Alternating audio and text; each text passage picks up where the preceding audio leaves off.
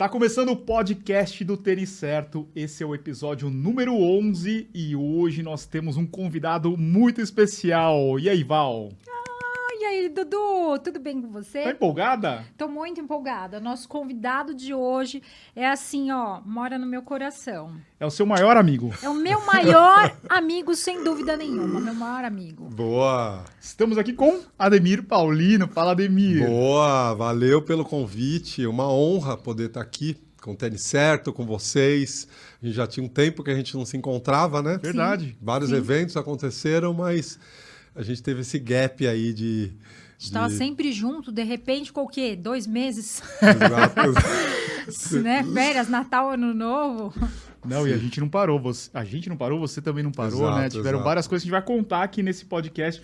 Vamos fazer um podcast diferente, né? A gente já fez várias lives com o Ademir, a gente já fez vários vídeos falando muito sobre treinamento, mas hoje a gente vai falar um pouquinho sobre o Ademir, os projetos que ele tem feito, tudo que tem rolado aí, tanto na assessoria quanto na, na vida dele aí, que Dudu. ele tem várias coisas. O Ademir não para. Dudu, esse podcast não começa se não começar com Fala, galera. Por favor. Fala, galera. Fala galera, tamo aí mais Agora. uma vez, muito bom. Bom, vamos falar, vamos falar de esporte, vamos falar de, de- de- dessa mudança, né? Tem muita coisa acontecendo.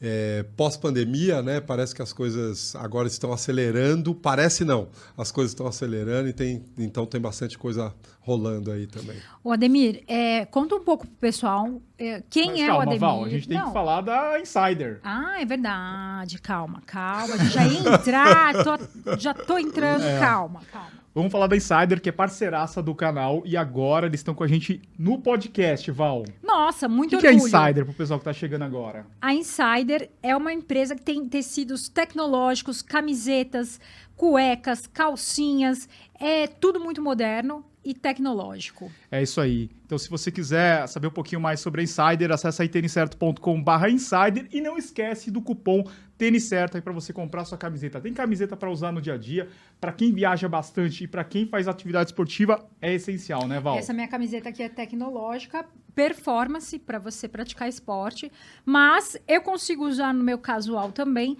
porque ela não fica com um cheiro forte de suor, odor, ela não fica. Você lavou, novinha. Isso é muito bom para você, para o seu bolso e para o planeta, né? Porque você pode usar muitas vezes a mesma peça. É isso aí. Então, é, não esquece de acessar têniscerto.com.br Insider, cupom Tênis Certo, link na descrição e também fixado no primeiro comentário. E a gente pediu para Insider mandar pro Ademir. Vamos mandar umas presente. camisetas. O Ademir que viaja bastante aí, sempre tá precisando Underwear. umas camisetas. Sensacional, não precisa passar, é, não fica com mau cheiro. Porque, pô, imagina, você faz uma viagem lá, você vai correr lá em Berlim, Ademir. Como é que você chega lá? Meu Tá Deus louco, do céu. não dá. né? tem que Chega chegar bem. Estragado. Estragado. Eles vão Boa, mandar para você. Boa, valeu. Ai, eu tô achando muito chique a gente ter a Insider conosco, é chique. Val, então vamos lá. Vamos começar a conversar aqui com o Ademir. Vamos começar co- lá do começo, né? Vamos fazer uma, uma cronologia. Sim. Ademir, quando você. A, a gente já conversou algumas vezes, a gente conhece a sua Tem história. histórias bem boas. É, mas você. Como que o esporte entrou na sua vida? Como que, como que entrou mesmo? É, eu, eu acho assim que, é, assim como uma criança dos anos 80, final dos anos 80, começo dos anos 90, a gente fazia muita atividade física. Então era o normal, né? A gente ia para a escola, voltava e ficava fazendo atividade física. Jogar bola na rua. Jogar bola, e a gente brincar. fazia de tudo, né? Jogar bola, era As carrinho crianças de da rolemã. geração atual não sabem o que é isso. Exato, exato. Era, a- as brincadeiras eram na rua, né? Então a gente encontrava todo mundo na rua. Uhum. Voltava da escola, tom- ali no almoço, final de tarde, tava todo mundo na Menos rua. o Dudu, porque o Dudu Imagina. só ficava no apartamento estudando e soltando pipa no, No, no no ventilador. ventiladorzinho. Era o Imagina, máximo de atividade. Eu sou, de- sou da rua. sou da quebrada. Vila, Vila Mariana. Vila Mariana, quebrada. Vila Mariana, quebrada, Dedu. Eu sou da Vila Alpina, Zona Leste. Pense. Eu venho do Jardim Miriam, é extremo sul da capital. É uma região afastada, mas naquele momento o que a gente tinha para fazer era jogar futebol, era, meu, Carrinho de rolimã, carrinho bolinha de, rolemã, gude, bolinha de gude, aquela coisa figurinha. Exato, exato. E, e aí, assim, eu não sei porquê. Um dia a gente combinou, meu, vamos até o McDonald's correndo. Eu e mais três amigos. Vamos Era até longe? o McDonald's. Então, pra, na época, né? Depois eu descobri que dava 3,5 km para ir, Bastante. 3,5 para voltar. a Meu gente está falando com Deus! 9 anos de idade. É longe, 7 é quilômetros longe, é. bastante. E aí a gente começou e a gente começou, fizemos uma, duas, e um vizinho viu a gente, que era pai de uma das, das- dos meus amigos ali, viu a gente e falou: pô, Escorre eu bem. treino numa equipe lá no Ibirapuera. E a gente teve a sorte, né? Isso é assim coisa de Deus, né? Porque naquele momento só tinha um grupo no Ibirapuera. Era esse grupo e ele fazia parte desse grupo. Que ele trabalhava ali no, no Detran, perto do Ibira, ele ficou Sim. sabendo e ele, ele. Naquele momento não existiam pessoas correndo. Você vê uma pessoa, você, se você visse uma pessoa correndo na rua, Era pra pegar você- o ônibus. Exato, era assim, era uma coisa muito. Não existe, não existia, não tinha. E ele, por coincidência, ele corria. Ele viu a gente ali indo uma vez, duas, ele falou: pô, o que vocês estão fazendo? A gente está indo até o Ibira. E aí ele falou: ó, esse final de semana vai ter uma corrida. Vai ser lá em. A minha primeira corrida foi em Perus. Perus. Nossa. Já é Grande São Paulo. É. Grande São Paulo, exato. É Zona Norte, Oeste? É, acho que é Zona, é zona Oeste, eu É. acho. Zona Oeste, enfim. E aí ele falou, ó, vai ter uma corrida esse final de semana. Eu falei, ó, pedi pro meu pai, pai, vai ter uma corrida, o vizinho vai levar a gente. E aí ele falou, pode ir, pode ir. Naquele momento as inscrições eram baratas. E, cara, eu tava contando essa história hoje pra galera, né? Até por conta de milagres, eu contei essa história pros meus alunos hoje. E aí, chegando lá em Perus, né? Os caras estavam juntos ali, mais uns dois, três adultos, eles falaram, a gente tinha nove anos de idade, né? Um deles falou, ó, Ademir, né, moleque, a 10 quilômetros é coisa pra caramba. Então, vai aí devagar, porque é muita coisa e tem uma subida X, eles já conheciam. E, cara, eu lembro que quando eu cheguei, a mulher tava com, sei lá, duas, três medalhas na mão. E a minha, sei lá, talvez foi a penúltima medalha, ela me deu a medalha. E quando eu coloquei aquela medalha no peito, assim, o efeito daquilo para uma criança, né, para mim naquele momento, quando eu coloquei aquilo no peito, aquilo tomou um poder em mim, assim, me deu um poder. Eu falei, meu, é, É isso. isso. É exatamente isso que eu quero. E aí, quando eu volto para casa, eu já volto assim, mãe, o que, que atleta come? Sabe? Eu já comecei a pensar na minha alimentação. Como ó, correr 10 isso. quilômetros. Exato, já comecei a pensar na minha alimentação. E aí as coisas vão assim, eu começo a treinar nesse grupo no Ibira, com essa galera que eram os únicos, era o único grupo no Ibirapuera naquele Saía da momento. escola e ia pro Ibira. A gente ia todo dia, a gente ia no final de tarde. A gente treinava no Ibirapuera terças e quintas à noite. A gente chegava lá, sei lá, sete horas da noite. Era, era noite mesmo.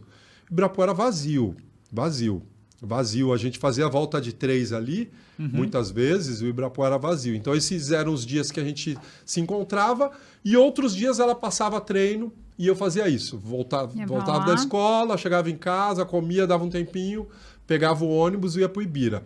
Eu gastava, eram, da minha casa para o Ibirapuera, eram mais ou menos uns 10 quilômetros. E a gente tinha que ir de ônibus, porque assim, não existia correr na rua. E naquele momento, também, tem uma coisa que é, pouco é falado. Naquele momento, a polícia agia de uma maneira diferente. Então, os- as pessoas mais velhas, primeiro que tinha que andar com a carteira de trabalho no bolso.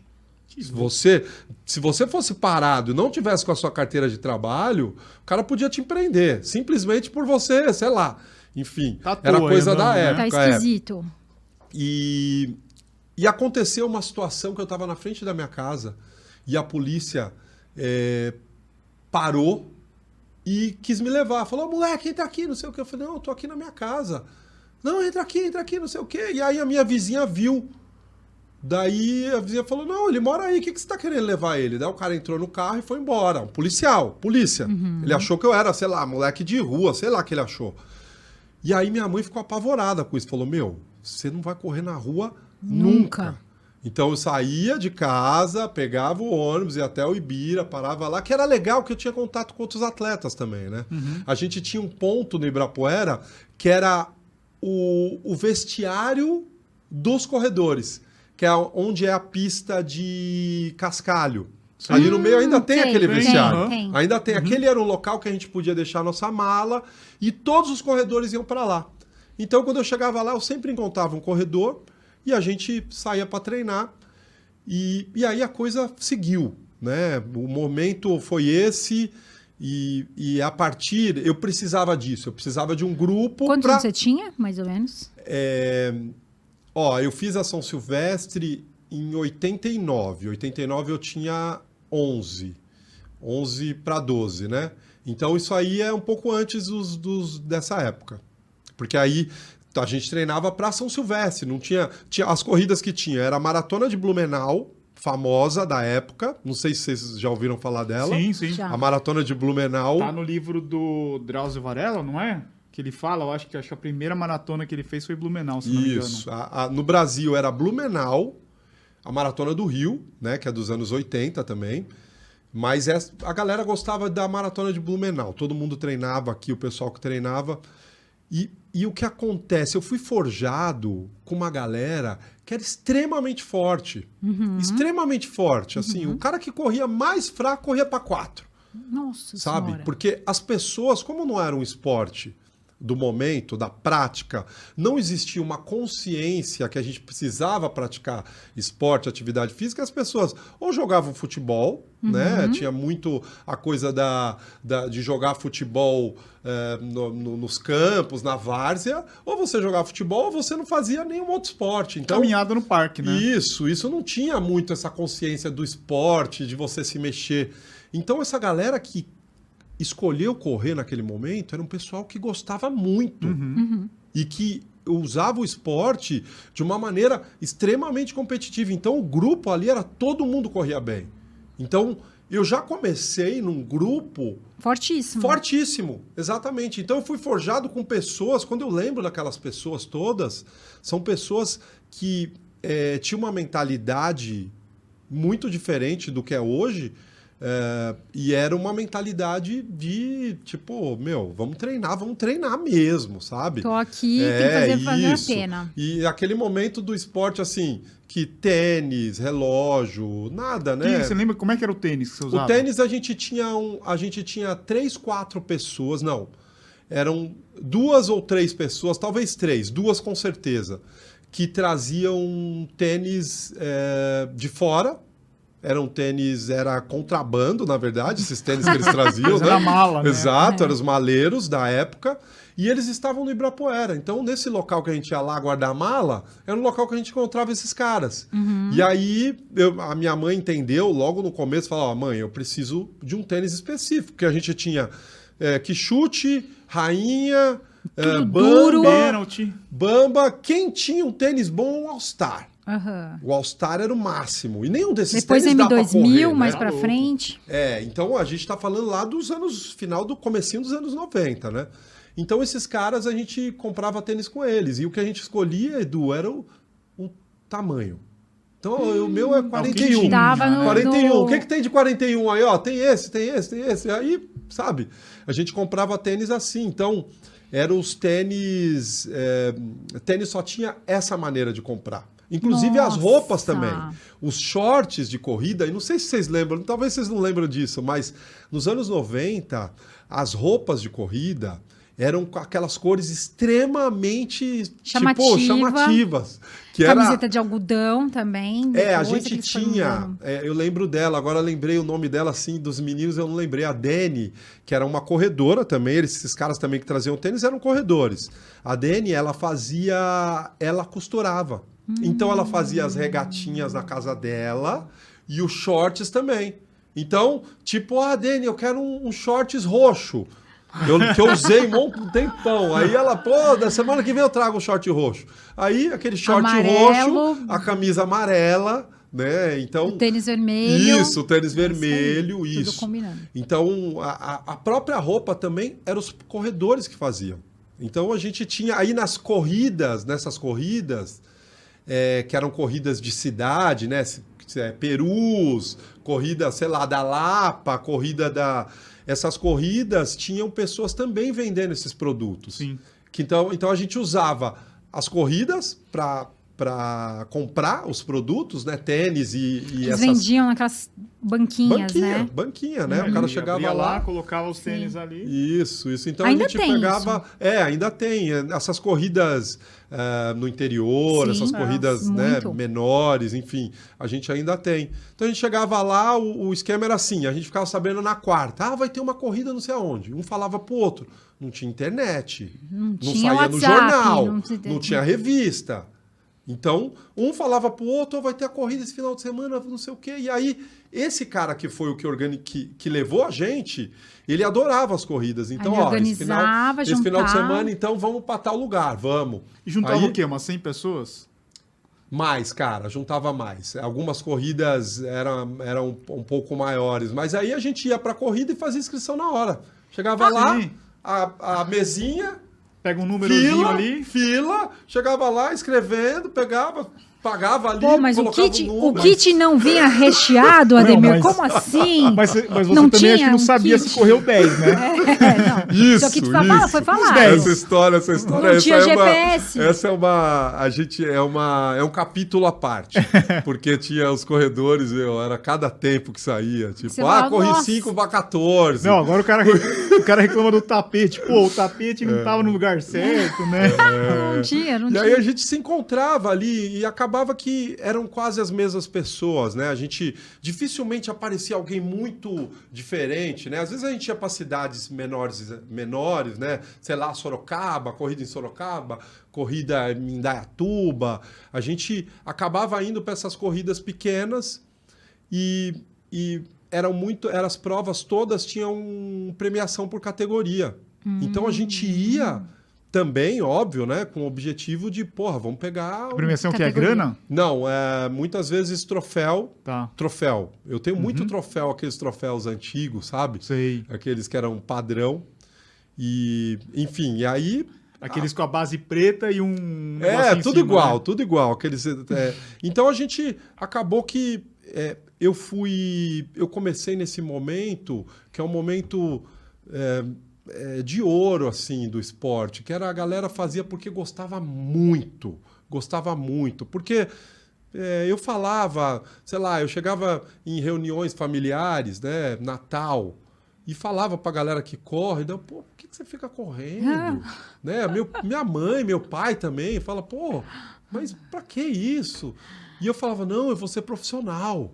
Eu vou ser profissional. Que e eles meio que davam risada, assim, falar, ah, deixa ele, sabe? Mas você, mas você pensava assim, ah, você é profissional do quê? De, de Do- correr, pista? da corrida, de... da corrida. Porque naquela época Os não tinha um meus- profissional de maratona, né? É, e até tinha, Du, até tinha, porque os caras que. Os caras da própria, da própria equipe que treinavam comigo, eles iam para essas provas e aí a premiação do geral era a premiação em dinheiro. Tá. Então, não existia, talvez eu até me expressei mal, não existia corrida naquele momento que não tivesse premiação em dinheiro. Tá. Então tinha por categoria sempre, mas Geral sempre, sempre tinha... tinha. dinheiro. Tanto que tinha um cara da equipe lá que ele corria sábado, às vezes, numa prova, domingo em outra, e era o negócio dele.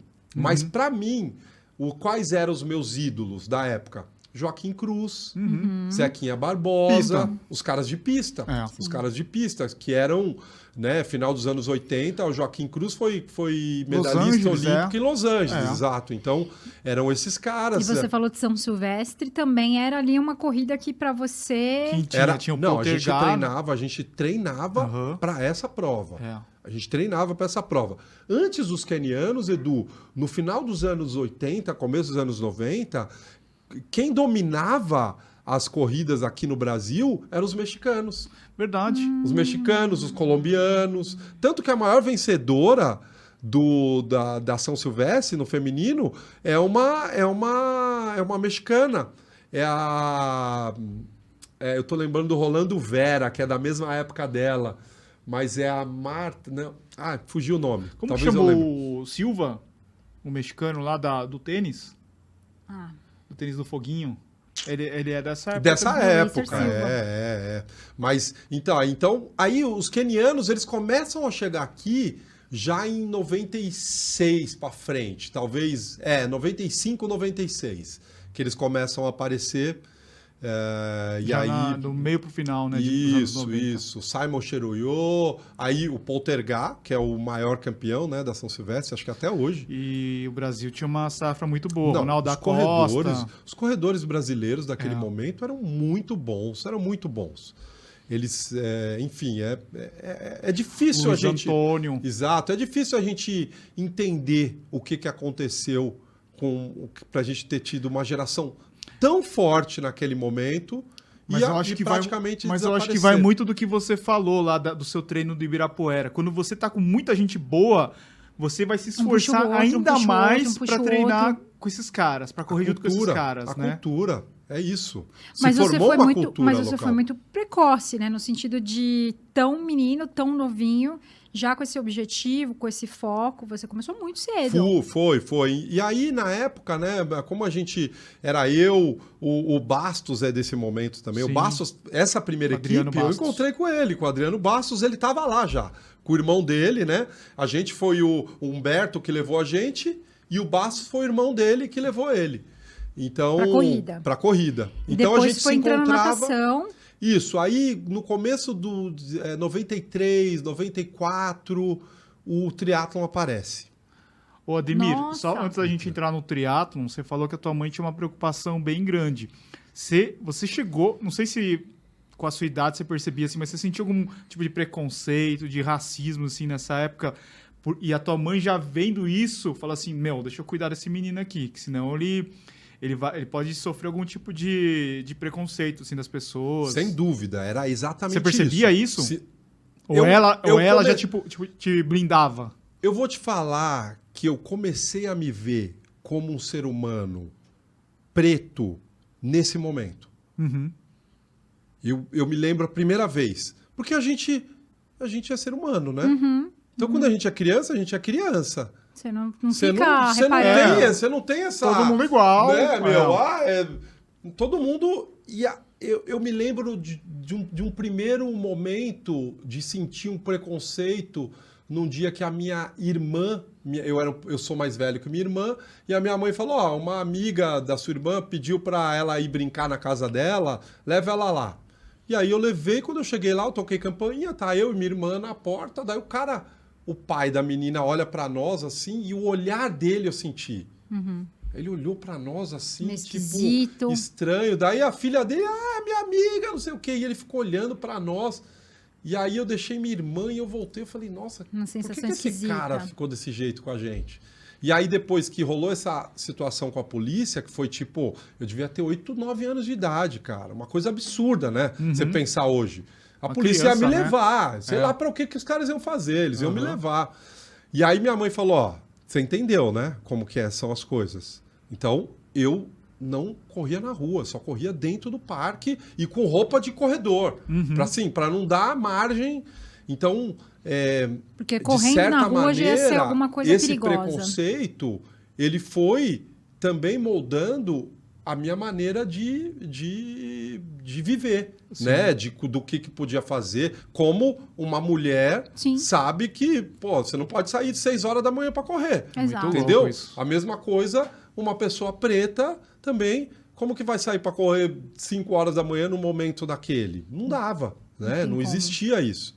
Então, sim, eu comecei a perceber essa coisa, o esporte, né? E é muito louco quando a gente vai lembrando isso, porque o quanto o esporte foi, né, me acompanhando durante a vida inteira. Aham. E te né? empoderando de certa forma, porque Sim. você foi se moldando e criando a sua É, personalidade. Dependendo da cabeça da pessoa, poderia ter acabado ali o esporte, Sim, né? Ela falou assim: sim, não, você tá louco, sim. correr na rua aí, os caras É. vão ficar me enchendo o saco, Sim, né? sim. Mas para você, eu imagino que tenha te dado base de poder para você, você perceber que você se destaca naquele, naquele esporte e que para você pode ser uma ferramenta de mudança, né, de, de conquista, É, eu percebia das logo... pessoas te olharem e te admirarem, né? Sim, eu perce... exato, exato. Eu, é, é, isso foi uma coisa depois, né? Mas eu percebia logo no início que eu era diferente dos meus amigos. Uhum. Tipo, na quarta série, eu já corria, né? Uhum. Terceira série, quarta série, eu já corria. E eu Nossa. percebia que eu era diferente dos moleques já. Sim, Na quinta série, Imagino. na sexta série, na quinta série foi quando eu vi os primeiros moleques fumando cigarro no banheiro. É isso que eu ia falar. E além da, da questão droga tal, Isso. muito bobo, né? Os meninos nessa Isso, fase, eles são muito isso, bobão, assim, isso. meio... Os moleques, no, no recreio, começou a aparecer o cigarro no banheiro. E aí eu tô ali com os muito caras- influenciados, assim, Isso, né? você é totalmente, você depende É. da no aprovação bando, dos seus tá no amigos. grupo. Sim. E é. ali eu, eu não fumei naquele momento, porque eu falei, cara, Vai atrapalhar meu não, esporte. não, não tem nada a ver comigo isso. É. Tipo, eu tava no meio com os adultos à noite, que, pô, é esporte, corrida, não sei o quê. Como eu tô na- de manhã na escola, vou pegar um cigarro? Assim, nem passou na minha. Na minha nem, não, não, não tinha essa opção. Não existia essa opção. Então o esporte ele foi, bali, foi me balizando e me formando, formando o meu caráter, formando meus valores, formando as minhas crenças, tudo dentro do esporte. A sua E personalidade. a minha personalidade, tudo isso indo no sentido da personalidade, né? Uhum. Tudo isso, então, com esse, com essa geração que é uma geração assim, é, eu tive o privilégio. Eu era um dos mais fracos naquele momento. Uhum. Eu era um Sim, dos mais fracos. na- Então, o que eu tive de referencial com esses caras foi o que me formou. Porque eu era fraco no sentido mental e de mentalidade. E aí, eu estar junto com aquelas pessoas Sim. foi me deixando forte. Porque O ambiente moldou você. o ambiente, exato. É engraçado você falar. Eu, eu assisti uma série, é, This Is Us. Não sei se você já assistiu. E tem um dos personagens, ele é, ele é preto e, e ele. Só que ele foi criado numa família é, só de brancos. E é muito engraçado que existe essa conversa, porque ele fala assim, em algum momento ele chega pro irmão dele e fala assim: Você nunca percebeu que eu era diferente? Irmão, não, imagina, você era igual a gente. Ele falou, cara, lembra de todas as situações. Você falou desse pai que olhou esquisito. Eu lembrei de uma das cenas que ele vai levar a namorada pra, pra ir pro, pra formatura. Ele chega, aí o pai da menina olha feio assim e fala: Ai, não, não consigo, sabe? Como É. assim, aquela relação. E aí é- é- dá um tchum, assim, né? Quem não percebe, fala: Cara, você só não percebe que não está no seu olhar. É, agora, se você se colocar naquela, naquela, naquele, naquele lugar, observar, só observar, você vai ver o quanto é é, é- é difícil, né, para você saber lidar. E eu, eu fico imaginando, porque teoricamente tinha tudo para dar errado. Sim. Tudo, né? Para Sim. você chegar a um momento e falar assim, ai, dane-se, não quero mais isso daqui. E, no entanto, a tua história foi uma história de, de- só de sucesso. Nós vamos chegar lá, mas a ponto de você levar outras pessoas com você, milhares de pessoas Sim, com você, sim. né? Eu acho que a gente já conversou com o Ademir sobre a história do, da entrada do triatlon. Tem umas histórias bem boas, assim, que na natação ainda é mais difícil, né? Sim. Eu, eu, eu fui nadador, eu lembro, todo mundo, ainda mais nadador de clube, ele Nossa. fica muito limitado, assim, é um grupo de uma certa classe social, Sim, né? sim. Ainda dificulta mais. Essa Ah. é, essa é uma coisa, assim, é, do Brasil, né? Que É. você precisa estar num clube para você Ah. entrar na, na natação, no tênis, Sim, nesses esportes que acabam eles- É. Não são esportes de elite, mas aqui no Brasil eles acabam virando pela condição da. Exato, Não tem da acesso, necessidade. né? É, você é não muito tem uma, difícil. uma, uma tem uma escola. limitação Você tem uma social. quadra. Você vai na Argentina, tem um monte de quadra de tênis. Então, né? você Na vai. Espanha. Você tem quadra de futebol numa escola. É, no mas você não Brasil. tem uma quadra de. Você não tem uma Você não piscina. tem uma piscina. Isso. Né? Você vai ter um Isso. vôlei, mas você não tem uma Isso, piscina, isso, né? Você não tem isso. tênis. É. É. E daí como é que foi, então, pra, pra chegar na natação? Era mais ou menos Eu nessa fui época? o último, eu fui um dos últimos ali, eu queria continuar na corrida. Uhum. Mas a gente estava treinando desde 10 anos de idade. Quando o, o esporte chegou, eu tinha 15 para 16 anos. E eu estava rendendo muito na corrida. A gente corria, sei lá, eu corria os 10 para 33, Ô, 34 louco. minutos com Caraca. 15 anos de idade. A gente corria, eu corria os 5 para os, os 5 para baixo de 16 minutos com Nossa. aquela idade. Então, a gente estava num caminho ali, eu, eu sabia que o caminho estava legal. E aí, quando entra o, o triatlon, ele entra com é, o- os outros esportes, a corrida, a natação e o ciclismo, os atletas desse esporte começam assim, meu, o que, que é esse esporte que tá, o que, que é isso? Que junta três esportes num só, o que, que é isso? É, e aí a gente começa a aparecer uma prova, outra, e o Bastos fez o primeiro movimento. Adriano Bastos fez o primeiro movimento. Ele começou, comprou uma bicicleta e começou a ir pro triatlon. E eu ainda meio ali, mas a gente estava treinando muito a corrida, né? Aí já estava num esquema de cinco, seis vezes por semana. Uma criança de 15 anos, né? um adolescente de 15 anos. Nossa então, senhora. é, era, já era difícil, era Uhum. difícil segurar. E aí a gente começa, pô, aí um dia a gente vai nadar, depois a gente corre. Ah, pode ser legal, pode ser legal. E aí a gente entra, a gente começa assim, ó, tem o Centro Olímpico, Sim. que a piscina no horário do meio-dia, porque a gente não podia nadar com nadador, né? A gente não Aham. tinha condição de nadar com nadador. Então, E nem aula, vocês não podiam fazer as aulas? e aí também não tinha aula. O que tinha era a galera que treinava, as crianças que treinavam. Eu, na- E- eu nadei lá nos anos 90. É, Quase que cruzou. Quase cruzei. É, eu e entrava aí- às três, da, três e meia, mais ou menos. Isso, então aí os caras assim, ó, beleza, esses caras aí que não sabem nadar, deixa eles no horário do almoço. Então a gente tinha lá do meio-dia a uma e meia para nadar. E, enfim, eu fui lá, fiz a carteirinha, conseguimos entrar, entramos. E eu não sabia nadar, né? Falei, bom, eu vou entrar, eu não tinha bike. Pra quem não sabe, o Centro Olímpico é uma piscina de 50, 50, metros, é. funda Deus 2 do metros e pouco. É. É da Meu prefeitura. Deus! Aí fomos lá, a galera, esse meu outro amigo foi junto, o Bastos também, e eles tinham uma base. Uhum. E eu não tinha base nenhuma. Eu tinha, meu pai tinha me levado para represa algumas vezes. eu tinha ido para Santos num, numa bom, excursão, hein? que antes a gente ia para praia, eu conhecia a praia numa excursão.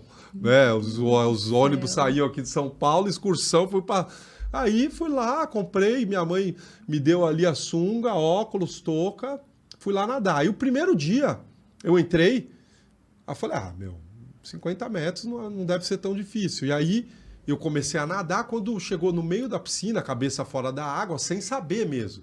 Chegou no meio da piscina, eu fui tentar pôr o pé no chão. Você é louco. E aí, meu, percebi, né, não achei o chão, aí me apavorei. Quem sabe uma piscina de 50 metros Tava com raia? Tava. Então, uma piscina de 50 metros, para quem eh, já nadou, sabe como é. Aí eu não sabia se eu continuava ou se eu voltava. Falei, não, vou continuar. Aí, cara, fui aquelas tipo assim, para não morrer. Meu Deus Pra não do morrer. céu. Cheguei do outro lado, assim, cara, no limite. Segurei na borda, olhei assim, os caras estavam tudo assim, olhando pra mim, né?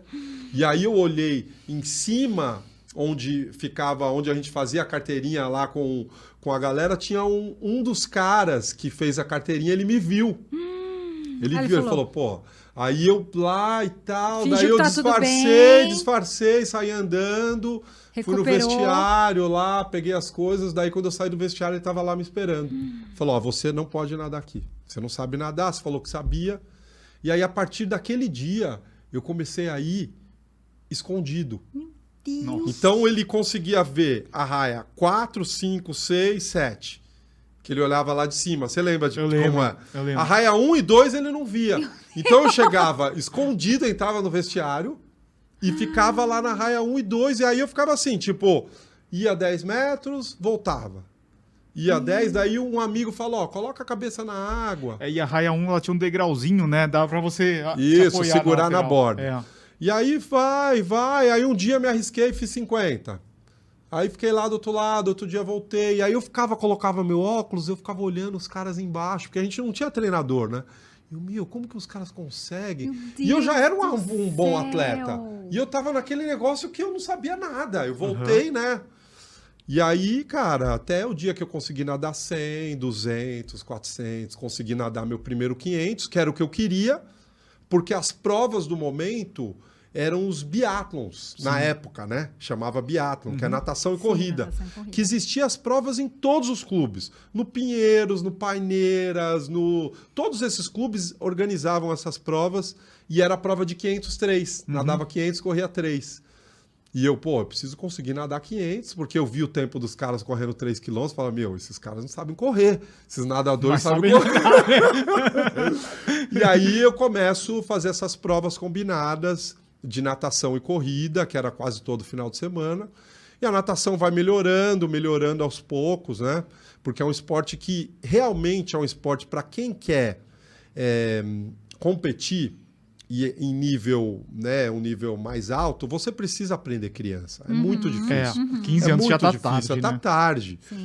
É, eu consegui aprender a nadar Porque aí depois eu me formei, e aí eu começo a trabalhar com natação, fico quatro anos trabalhando com natação, Quando você entrou na faço uma faculdade? pós-graduação em natação. Então eu fiquei dos meus 18 anos que eu entrei na faculdade até os 23, 24 anos, Só, só na na natação, só na natação técnica. Então aí eu aprendi nesse momento. Eu passava também muito tempo dentro da água dando aula, né? Você não tinha dúvida que você ia ser, trabalhar com esporte? O que aconteceu foi assim, né? Voltando um pouco lá na natação. Eu, a gente consegue, aí os caras mandam a gente embora do Centro Olímpico, a gente descobre o Paquembu. Os caras mandam a gente embora do Paquembu, a gente descobre o Ibirapuera. Então a gente era nômade, né? Onde dava para nadar a gente ia, porque não tinha dinheiro para pagar. E aí É, o que eu falei, era clube. Aqui em Isso, São Paulo, quem quer isso, nadar isso. é clube. E aí eu fico na, na orelha do meu pai ali para fazer o investimento de comprar uma bike, né? Aí já era um outro investimento. Outro. Pai, eu preciso, eu preciso, ah, não sei o quê. E um ano conversando, e aí eu ganho uma Caloi 12, que era Nossa. a bike da época, Aham. e começo a fazer triatlon, e me classifico para brasileiro, me classifico para mundial.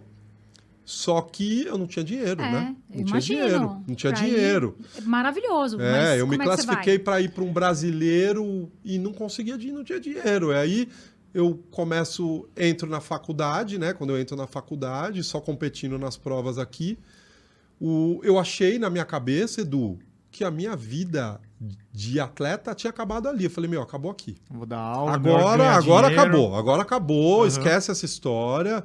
Agora vamos trabalhar. Uhum. E tanto que é, foi o único ano na minha vida que eu não corri. Foi o primeiro ano de faculdade. Eu abandonei a, a- a corrida. Uhum. Falei, ó, acabou. Acabou. Agora, Dedicação, agora, agora até porque meu pai falou, ó, eu te pago seis meses, cara. Eu não Depois- tenho condição de te pagar. Aí eu, Folha de São Paulo, fui Procurando lá, emprego. olhei emprego, meu primeiro emprego, ACM, eu vi lá, precisa de estagiário. Eu fui lá, eu dei a maior sorte, né? Sorte, enfim, sorte é o que a gente dá o nome, mas fui lá e deixei meu currículo Que que é impresso, Associação Cristã de Moços. É uma. Tá. É tipo. YMCA. é, exato, exato. E aí deixei o meu, o meu, o meu currículo lá. No dia seguinte eles me chamaram, uma galera lá no dia, e eles me escolheram porque eu era atleta. A, a, a mulher que fez a contratação, ela falou: Você faz triatlo? Eu falei, faço. Ela, meu, esse esporte é novo, né? Eu falei, é. Ela falou, daí ela olhou pra mim assim, e ela me Você. escolheu. Me escolheu. Naquele momento Que o esporte me demais. salvou Que louco. de novo. E aí eu entro na CM, começo a trabalhar, consigo pagar a minha faculdade, né? Meu pai tinha me dado um, um Um deadline ali. ali. de seis meses e eu consigo pagar a faculdade. E aí eu mergulho na natação, mergulho assim de cabeça.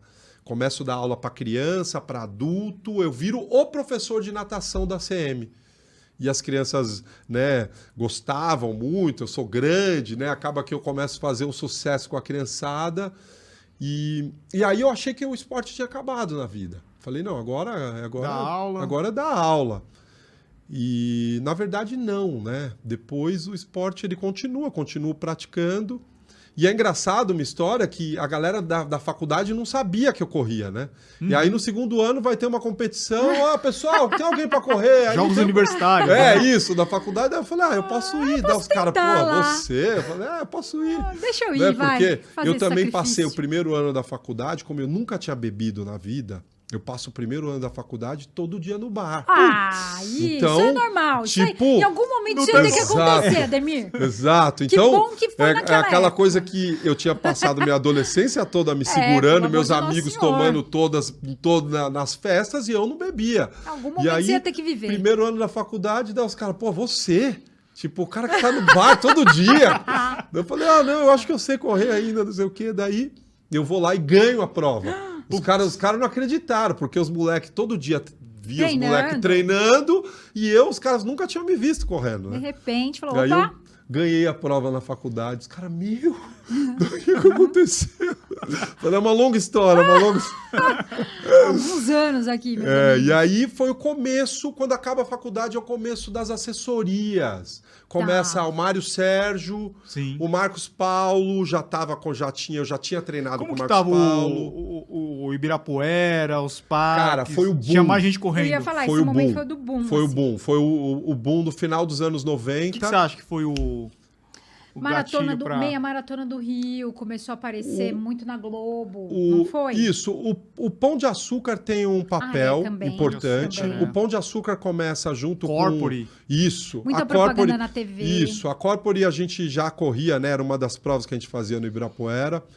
É, e aí o Pão de Açúcar começa a entrar, o Pão de Açúcar começa a apoiar os atletas, o Pão de Açúcar começa a incentivar os funcionários a correrem. O Pão de Açúcar tinha a maior equipe de todas. É verdade. Pão de Açúcar tinha um grupo lá, PA Clube, né? Que era gigantesco, gigantesco. Eles, os funcionários, É. né? Eles o- ajudavam os funcionários, de todos os funcionários, do, do, do baixo escalão até o mais alto. Então, todo mundo que trabalhava no, no grupo Pão de Açúcar, então, Pão de Açúcar é assim, foi fundamental para o crescimento do esporte. E as pessoas começam a se conscientizar mais da importância da atividade física. E a corrida sendo um esporte que a gente sabe que é simples, Sim. acaba entrando. Então foi o primeiro boom, Edu.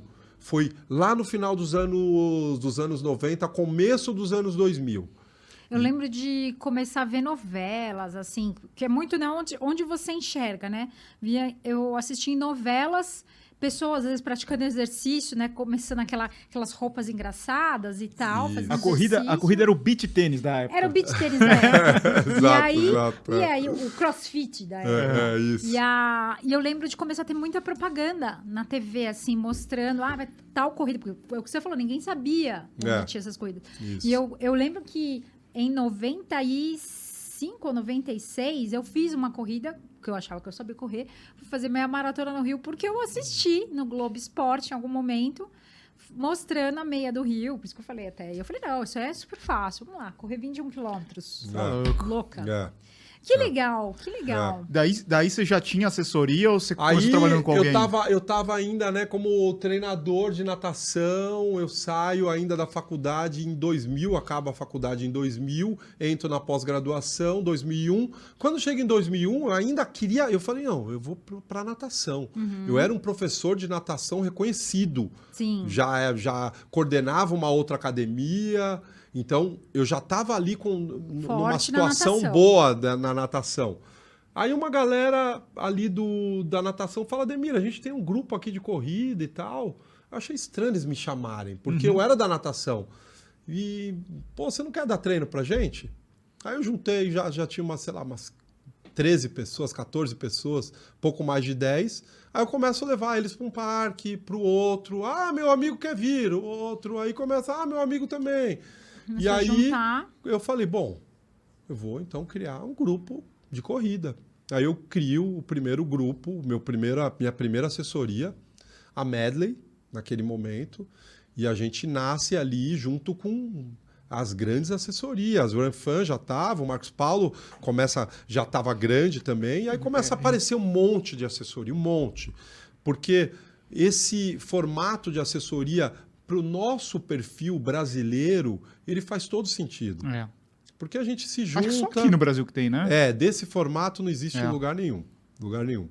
A gente se junta e aí, enfim, aí começa as assessorias crescerem e então foi esse esse começo da assessoria foi lá em 2001.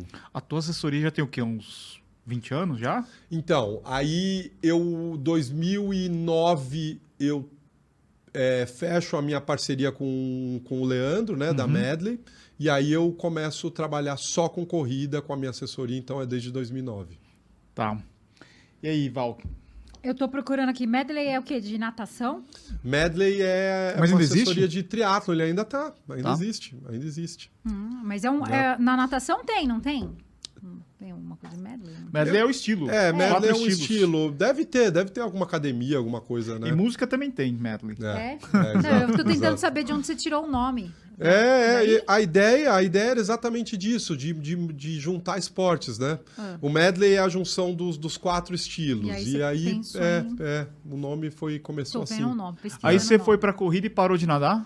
Aí a natação, não, a natação Continua. continuou, continuou, exato. Aí, E o Mundial? Quando, onde, onde que entra o Mundial? Aí eu tô como treinador de corrida, levando a galera para as corridas Aham. e continua e, e- e competindo no brasileiro de, de master de natação. Tá. Competindo no 100, nos 200, eu mudei total, né? Sem Mudei livre? total, sem livre, é, nadei essas provas. Aí, cara, eu não conseguia, eu treinava muito a natação, muito, muito, muito, muito, É muito muito. difícil a natação. E aí eu não ganhava nenhuma prova. Eu tinha sido segundo algumas, terceiro. Eu não conseguia ganhar nenhuma prova. E aí uma das provas clicou assim. Eu terminei a prova, eu fui, sei lá, segundo. Tava bem pra caramba. Fui segundo. Daí eu olhei os caras todos saindo da piscina. Eu falei, meu, se eu tivesse que dar uma volta correndo em volta da piscina, eu, Eu ia ganhava. ganhar. Eu ia Aham. ganhar, exato. Daí eu falei, daí eu falei, não, então eu acho que eu tô no esporte errado. Aham, Aí eu começo, encontrar. aí eu começo a falar, não, eu vou começar a fazer essas provas de novos de, de, de biatlon, né? E aí eu começo a fazer as provas pra, porque era o que eu fazia, né? Nadar e correr. Aí eu começo a fazer as provas de novo de natação e corrida, eu começo a me destacar. Aí no Paulista eu descubro que tem um brasileiro, no brasileiro eu descubro que tem um mundial. Aí você vai, E, começou a e aprofundar. aí, mas só que isso em 2009 foi meu primeiro mundial. Hum. 2008 eu, eu estava para ir, aí eu tive apendicite. Aí eu não pude ir.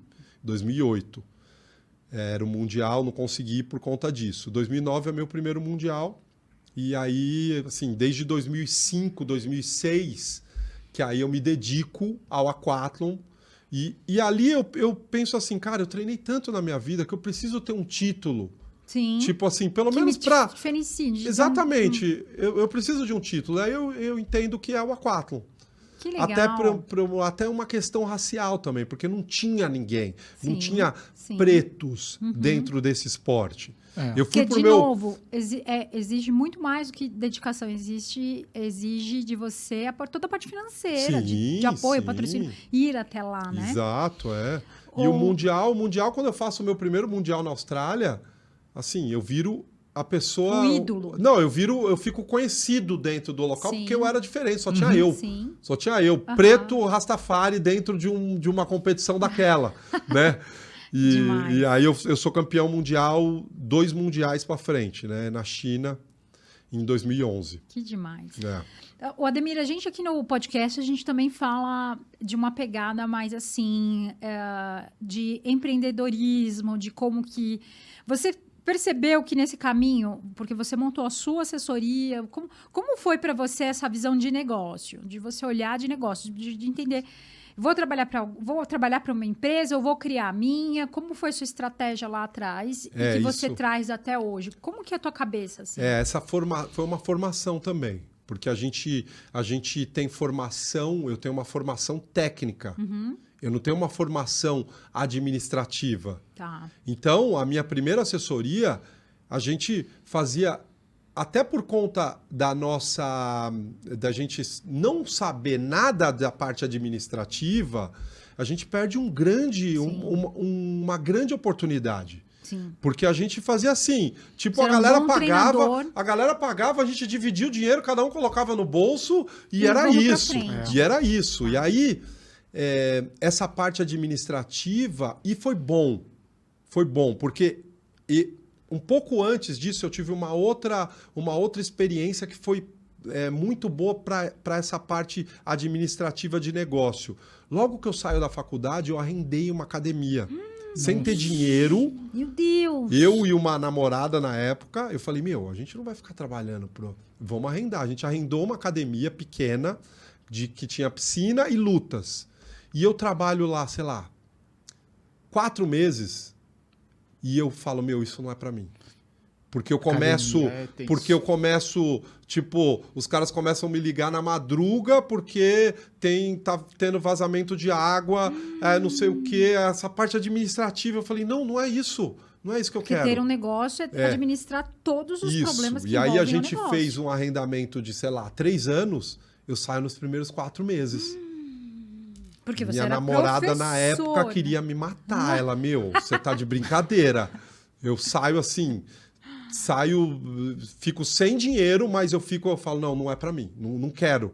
E isso foi uma base porque eu entendi que não é porque você gosta de natação, que você gosta de academia, que você tem que ter uma academia. Exato. Exatamente. Não é porque você gosta de fotografia, que você tira foto, que você tem que virar fotógrafo. Sim. É outra coisa. Uma São coisa é uma coisa. diferentes. Exato. O negócio é outra história. Então, eu, eu tenho essa academia, eu falo, meu, nunca mais na vida eu quero ter uma academia. E aí a, a- a assessoria, ela fala, não, assessoria é legal. Assessoria é legal porque eu trabalho com pessoas e é isso. E quando acaba essa primeira, quando a gente fecha esse, essa primeira assessoria, né, de sete anos que eu fiquei, quando eu entro na outra assessoria, né, a minha que eu tenho até hoje, eu começo a pensar, não, agora eu preciso pensar como empreendedor. Eu não posso, tipo, pegar o dinheiro, colocar no bolso e, meu, vamos que vamos. Não. Eu preciso Fazer ter uma um organização, poder- eu preciso ter um investimento, eu preciso ter. Então, eu fui Pessoas, né? crescendo, crescendo com o negócio. E o fato de ficar sozinho, para mim, foi ótimo, porque era tudo comigo, né? Então, É. assim, ah, hum, precisa administrar. Então, eu preciso. O que eu entendi no começo, Val, que eu precisava colocar pessoas nos meus gaps. Uhum. Qual que eram os meus gaps? Eu não sou uma pessoa organizada, eu não manjo de parte financeira, então contratei uma pessoa Contas a para receber, contas a pagar, Exato, quem que vai cuidar exato, fluxo fluxo, todo, finanças. contratei uma pessoa. Uhum. Então, isso, é, desde da, da fase de professor, quando eu coordenava ali, eu conseguia enxergar. Falo, meu, eu sou bom para isso, eu preciso ter um outro cara aqui para preencher a chamada, Uhum, para estar com essa parte administrativa. Então, sempre tinha um cara organizado do meu lado, porque eu entendia que eu precisava disso. Eu tinha um Sim. outro lado Sim. de juntar pessoas, de estar com pessoas junto, de estar, sabe, de trazer, Fazer os projetos, de né? fazer os projetos. E eu percebi que eu era bom para fazer isso, então o outro lado eu precisava crescer. Sim. Então, é, hoje, assim, eu cresci muito né, nessa Você área. tem quantos alunos? Eu tenho 600 alunos É hoje. muita gente. Então, assim, você imagina, eu tenho sete professores, tenho mais duas pessoas que trabalham comigo. eu acho. Eu sou aluno do Ademir, né? Sim, Ah. sim. E eu acho legal da assessoria do Ademir o engajamento das pessoas, Sim, né? É. Se, se a gente for ver hoje, é, dentro, principalmente aqui em São Paulo, eu acho que a, a tua assessoria é a que leva mais gente assim pro treino, né? Presencial. Você- É. Depois a gente Sem vai chegar. A não, gente vai chegar. a gente já pode ponto. falar, já, né? Já. Do- do- Vamos lá. Um dos negócios que ficou bem legal assim nos últimos meses é é o aquecimento que vocês fazem, né? Como é que surgiu a ideia? Depois a gente coloca o vídeo pro pessoal ver. Como é que é o- esse aquecimento que vocês fazem? É, Eu ia falar Essa- do aquecimento e eu ia falar assim, que é, é muito. Você falou, daquele leva pessoas, mas assim, não é 10, 20. Não, é muita ma- gente. Eu vejo ali um mar de gente, mais de É. 100 pessoas É, ali mais de num 100, é. treino- um treino presencial. Sim, é, começou assim essa ideia. Ah, a minha, eu sempre gostei muito da alta performance. Até por isso a história dos kenianos, da minha ligação com os kenianos. E a alta performance lá eu não entendia direito. Por que, que eu gostava deles? Porque os caras são a Fórmula 1, né? São a É. Fórmula 1. Sim, então, sim. a alta performance, desde que eu comecei. Os caras lá atrás, meu, tem que tomar uma colher de mel toda noite. Os caras falavam no treino, mãe, compra um mel aí, não sei Mas o quê. pra funciona, tomar." Posso Exato, funciona, funciona. Tá no Posso começar a tomar uma colherzinha de mel? Então, a alta performance. Conta mais, Ademir, é, pra gente saber disso daí. a alta performance sempre fui apaixonado.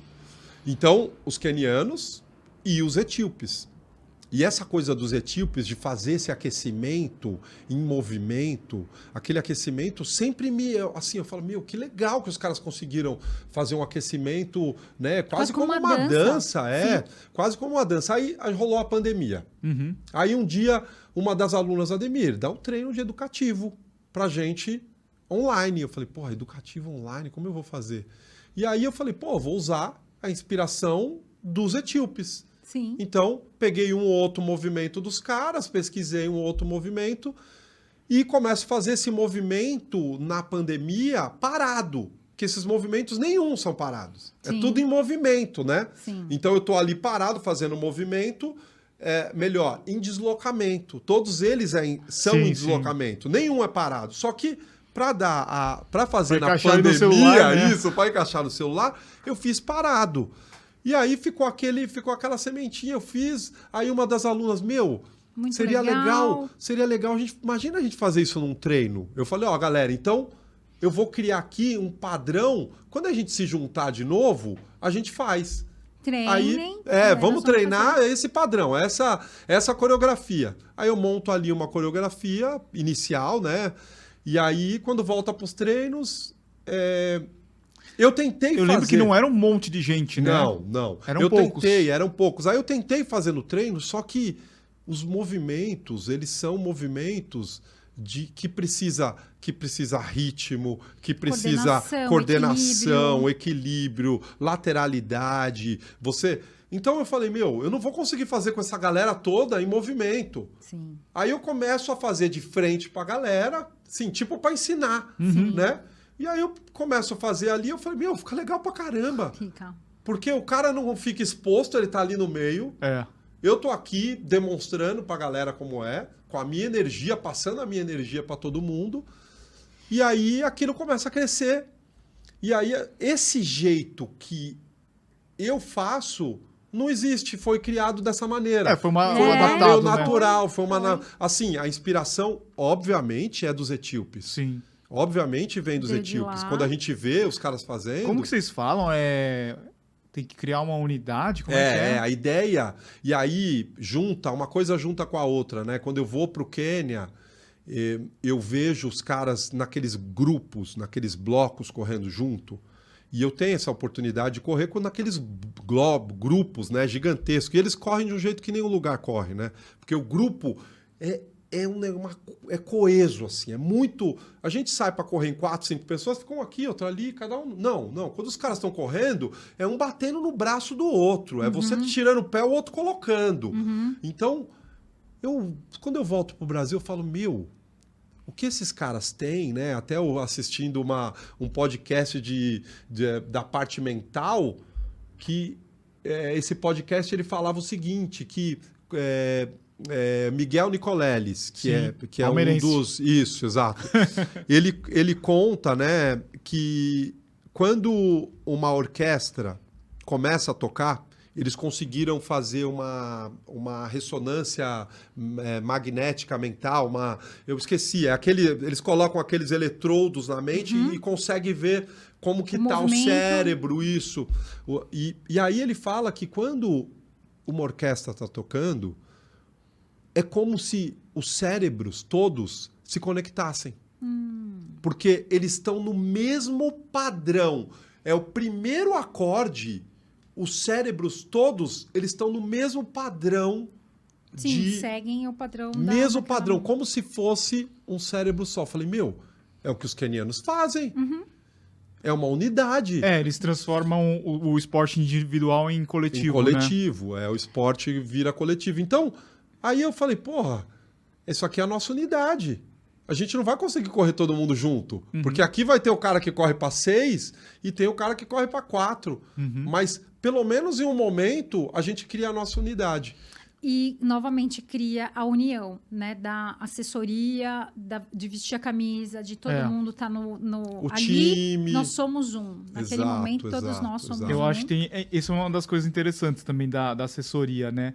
Que eles usam a camisa como se fosse um Não, manto eu sagrado, acho isso, né? Eu acho isso, Isso, isso. muito legal, porque é, eu vejo, né, a gente passeia, a gente tá em outro, passa por lugares, né? E, e eu vejo que em algumas assessorias, é, ao invés de você ter união, você tem desunião, né? Aquela coisa assim, de um atacar o outro, de um. É, ah, viram umas de- panelas, a gente de sabe virar- que é, Acaba, né? acaba. de virar é, um é. é melhor do que o outro, um eu corro mais do que o outro. Isso O professor dá mais atenção para para esse do que para é, aquele, umas coisas né? bobas que eu falo, gente, é, Eu, eu união, acho que aí vocês nesse momento você acaba juntando você essa consegue galera, né? criar É, essa eu acho que você vê. como negócio Você até, né? entende que, assim, toda a minha experiência me levou para isso. Sim. O Quênia foi um, um ponto É o que a gente importante. fala, é, tudo O se Quênia- conecta. Tudo, Tudo se se conecta. conecta. Se conecta. Porque o Quênia, o que, que eles mostram? O cara. A simplicidade do movimento é os só caras, corrida. A gente os tá caras, a só humildade. A humildade, os caras são extremamente humildes e A estão paixão correndo. pela corrida. a só. paixão, não é tênis, exato. não é relógio, não é camiseta, não é velocidade, não é. Quantas vezes você já foi pro Quênia? Três. E inclusive vezes. vai ter agora Abril, é. Em abril. A primeira vez os você foi dias? sozinho, depois Sozinho. como é que foi? Aí levei dois grupos depois. Levei um grupo antes da pandemia e um grupo ano passado. E todo mundo pode participar? Quem quiser participar do projeto É, o corro Quênia, seis como um. eu faço? Qualquer, qualquer nível, até porque a corrida, né? A gente não. Primeiro, a gente não vai conseguir correr com os caras. Ah, pega o melhor corredor que você conhece. Não, Não. vai conseguir correr com nenhum grupo lá.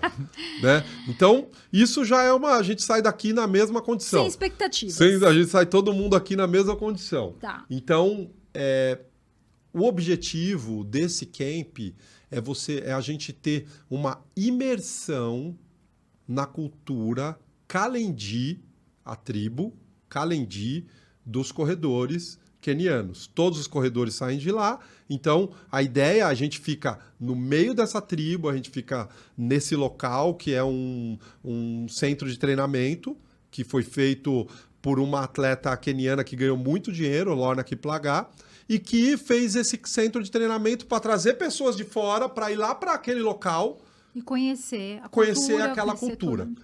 E, e quando eu fui a primeira vez, eu conheci os outros treinadores, que tem outros treinadores que participam desse camp, e a gente montou um camp para brasileiro. Então eu falei, ó, meu, isso aqui para nós. Eles levavam a gente num shopping um dia, aí levavam a gente para ir num, num lugar para treinar sozinho. Eu falei, não, não, não, os brasileiros a gente não quer isso. Eu quero, primeiro, a imersão, só a gente 100% aqui na cidade. Como que é? Daí vocês ficam no, no alojamento deles, Isso, a gente fica a ali alimentação é lá. 100% alimentação lá, porque não tem outro local. Quarto é coletivo, como quarto duplos, Duplos. quarto duplos. Então Tá. a gente fica, a gente, o próprio grupo a gente se divide Banheiro, nesse local. cada um tem um banheiro. Cada quarto duplo com banheiro. A estrutura do camp é sensacional, Isso é importante, muito porque às vezes a boa. pessoa acha que vai pro. pro Como que é? uma- Como que é a, tipo, a rotina diária? Vocês A acordam rotina- lá, A rotina é assim, todo dia às seis da manhã, quem está em Item, a terra dos campeões, Home of Champions, corre.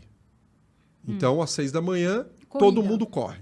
Todo mundo corre. Então, seis da manhã, a gente sai e os, os pacers, que a gente pode chamar de guias também, Uhum. Locais, a gente, para um grupo de 20 pessoas, a gente contrata, sei lá, 11 pacers, 12 pacers. Tá, E esses caras, esses guias, eles encontram com a gente de manhã e eu, como conheço já, já sei como que é, eu vou orientando nos treinos. Então, primeiro treino a gente faz, sei lá, uma volta de 5, 6 quilômetros, Tá. como adaptação.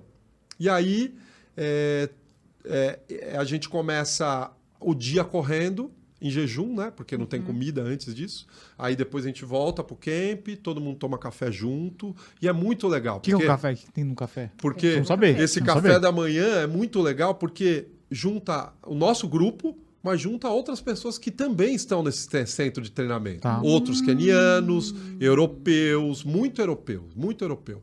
Que a galera vai pra lá pra, tipo, treinar, pra- pra treinar, pra melhorar. E aí o café é simples, um pão feito lá deles, café. é, é, sempre tem alguma fruta da estação, tem um mingau, sempre tem mingau também. Esse mingau que é o É o esquema. Eu sei, já sei. Fruta, água, café, o pão, a fruta. É, basicamente isso. Não tem proteína. Ah, e o ovo. E o ovo. ovo. Ovo sempre, desculpa. Ovo sempre, ovo cozido. Sempre Tá. ovo cozido. É a proteína principal deles. Tá. É a proteína principal. Eu- Quanto tempo a que, que o camp... 15 dias. 15 dias. São duas camp. semanas fechadas. Duas semanas. Aí a gente tomou café, aí vai ter alguma atividade. Ah, atividade hoje a gente vai conhecer a escola local que é, que é referência para os atletas. Porque lá não tem empresa, então quem apoia são as escolas. Então as escolas têm um papel assim, tipo, a escola, ah, uma escola eh, secundária que, que existe lá é onde é, os, os atletas moram lá dentro. Eles têm o local, eles moram lá. Inclusive, é nessa escola que quando os atletas ganham medalha de ouro ou batem recorde mundial, eles plantam uma árvore. Ah, que legal. Então tem uma região Então lá. tá tudo dominado. Tem, Não, a, tem tem, uma a o, o Danielzinho tem, tem ele plantando uma árvore lá né, depois da Coreia. Isso, depois que ele fez o 2 e É. 4. Isso é, é, eles são eles são talvez a gente perdeu isso, mas eles são, tudo tem um ritual. Falou, Val, eu quero te dar isso. Você fala, não, Ademir, não, agora não. Deixa eu me arrumar. Aí você se arruma, a gente se A gente encontra, vai, faz a gente uma- marca um lugar e aí, ó, tá bom. Aí chega lá, aí eu vou te entregar. Faz entendeu? sentido. Não tem um negócio assim, ó, tô te dou, ah, tô, você tá aqui não. Tudo tem um ritual. Então, o ritual deles de fez o melhor tempo é plantar uma árvore. Sim. Então tem a, tem a árvore do recorde mundial Sim. do poltergar, Sim, que sim. já é uma árvore gigantesca. Tem a, rec- a do, do David Rudisha, eu vi todas as árvores Que desses louco. caras. Não, é muito importante isso, porque realmente é um marco, é alguma coisa que vai Isso, assim isso. perpetuar. né? Marca, né? Marca, é um marco. É. Lá tem a passagem dos 10, tem a passagem dos 21, tem a passagem. Quanto ele fez os últimos quilômetros, qual foi o ano, qual foi a cidade, sabe? A idade dele na época. Todas essas informações você encontra ali na árvore. Isso é muito importante, porque quem tem história, quem tem significado, vai levar isso para as outras gerações A também. cultura. A cultura. E eu, eu tava falando pro Edu, a gente, a gente teve há pouco tempo no Havaí e tal, é, e você percebe que tá tudo muito globalizado. E tem muito disso que ele falou, dos rituais. É, não, né? o, Você o Havaí tira, você tem tira a, a coroa de flor, você não vai jogar no lixo, né? Então, mas tem muito ritual. Aqui a gente vê que não tem um ritual para nada, quase. né? Exato, Tem, a gente tem nas perdeu. religiões, Perdeu. mas não de Isso. cultura. Como tudo se É misturou verdade. muito, Exato. né? Você perde um Uma pouco cidade esse- igual São Paulo, os rituais é, basicamente acabaram, né? A É, gente tem o ritual tem algumas Natal, religiões, algumas coisinhas ali. povos, isso. sei lá, os judeus Ainda assim, tem. mesmo, É. mesmo esses, esses que aqui na maioria do- são cristãos, né, no, no Brasil, é, católicos, evangélicos, a gente não tem, mesmo nas datas é, religiosas, Isso. não Já tem mais o, o muito. Já mesmo é ritual, devagar, né? já não é a mesma Já mudou coisa. muito. Quando a gente O- lembra da, quando a gente era É. criança, já era, era diferente. É, é bem diferente. agora, né? O- Algumas datas viraram até comerciais apenas, né? Isso, Os isso. japoneses, como que é aquela, o festival que tem? Que tem na escola da Duda, do. Que junta a escola toda? É, um Dokai? Um Dokai. Então, assim, É. tem Os, algumas. os japoneses é muito legal Os isso. japoneses é, têm muita tradição, isso. mas vai, vai Virada se de perdendo. ano, é, É, né? exato. O Dudu Mas já perdendo, perdeu é. alguma coisa, É. né, Dudu? Perdi, perdi A bastante. gente vai perdendo, né? Mas aí a gente, por exemplo, né, corremos às seis da manhã, voltamos, tomamos um café, foi na escola. Aí vai lá na escola, vê essas árvores, conversa com os atletas, os atletas que moram lá, conversa com o Meu treinador. Deus, ser louco. Então, eu queria muito cê- participar. Eu não vou conseguir, porque vai- ser uma data que eu vou estar É, em você prova. tá entre provas. Mas, ó, tudo bem, porque 2024 tá aí. Tamo aí. Não, mas vai ter quantos esse ano? Só um? Só, Só um? um. Só um. E só É um vai, vai ser em É. abril. Vai ser em abril, é. Ainda dá pra participar? Não, já tá Fechou com o o grupo grupo. fechado. é. Ah, então nem dá também. É. 2024 já vai abrir? Ainda não, ainda não. Mas, mas a Conte ideia. pra gente. A ideia é ir sempre nessa época próximo de abril. Como que é o clima nessa época? O Quênia, ele tá exatamente a, a linha do Equador passa em cima do Quênia e passa em cima daquela região. Então é todo dia quente, só que a amplitude térmica é grande porque a gente está a 2.400 de É alto, altitude. Então você vai pro sol, tá calor, tá 25 graus, você fica numa sombra, ou fica num lugar fechado, Já- você tem que estar de blusa. Já Que louco. resfriou. É, é, já esfriou. Então de manhã os caras saem para correr sempre de agasalho. É, eles sempre estão de agasalho, Sempre é de agasalho. Você só vai ver o corredor. é, é, tem algum, alguns sinais, né? Você só vai ver o corredor é, sem agasalho se ele estiver na pista, Uhum. que aí tá fazendo treino intenso, ou se ele estiver fazendo um fartlek, que aí também é intenso. Então, é, isso aí eu fui aprendendo depois, né? Eu passei assim, ele falou, ah, ele tá fazendo fartlek, o meu guia falou. Falei, como você sabe? Ele falou, "Ah, ele tá de regata. Então, tem né, essa coisa da, da intensidade, é, também tem a, o como eles se vestem, e isso também tem uma, uma história, porque os caras não têm médico, os caras não têm, não têm fisioterapeuta, então eles se cuidam muito. Sim. O fato de estar de, de, de corta-vento ali, a ideia é essa, de estar se cuidando.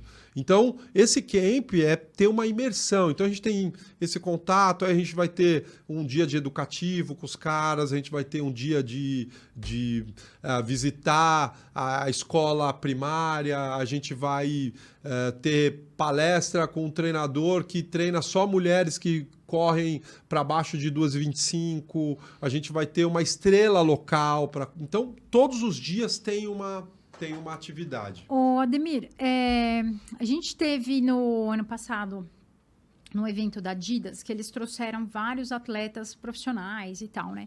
E uma das atletas que participou lá em um ano, a Agnes Tirop, ela foi, ela era keniana, ela era keniana e foi assassinada. E eu lembro que houve lá na época um movimento bem forte, assim, para discutir sobre isso, né? E aí eu, eu- isso é uma curiosidade, tá? Porque eu vi as, eu vi as pessoas e tal e eu tive uma impressão, e eu não sei se isso é mesmo, você que já esteve lá, então eu queria saber da sua opinião. É, eu percebi assim que as mulheres elas elas terminavam, as mulheres que corriam muito bem, elas terminavam e elas ficavam caladas, assim, sabe? Sofria, sofria, sofria, chegava e, e, e olhava para baixo, assim, ó. Sim, sim. Não olhava no É rosto bem, das é pessoas. bem característico isso. E, e para baixo, assim, sempre com o marido junto.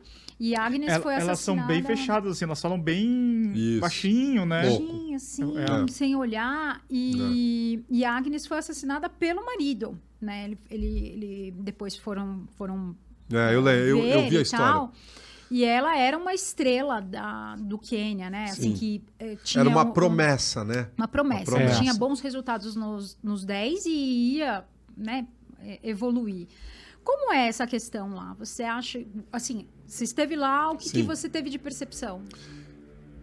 O local onde a gente vai, que é Item, é, está a uns 500 quilômetros de Nairobi, A capital. da capital do Quênia.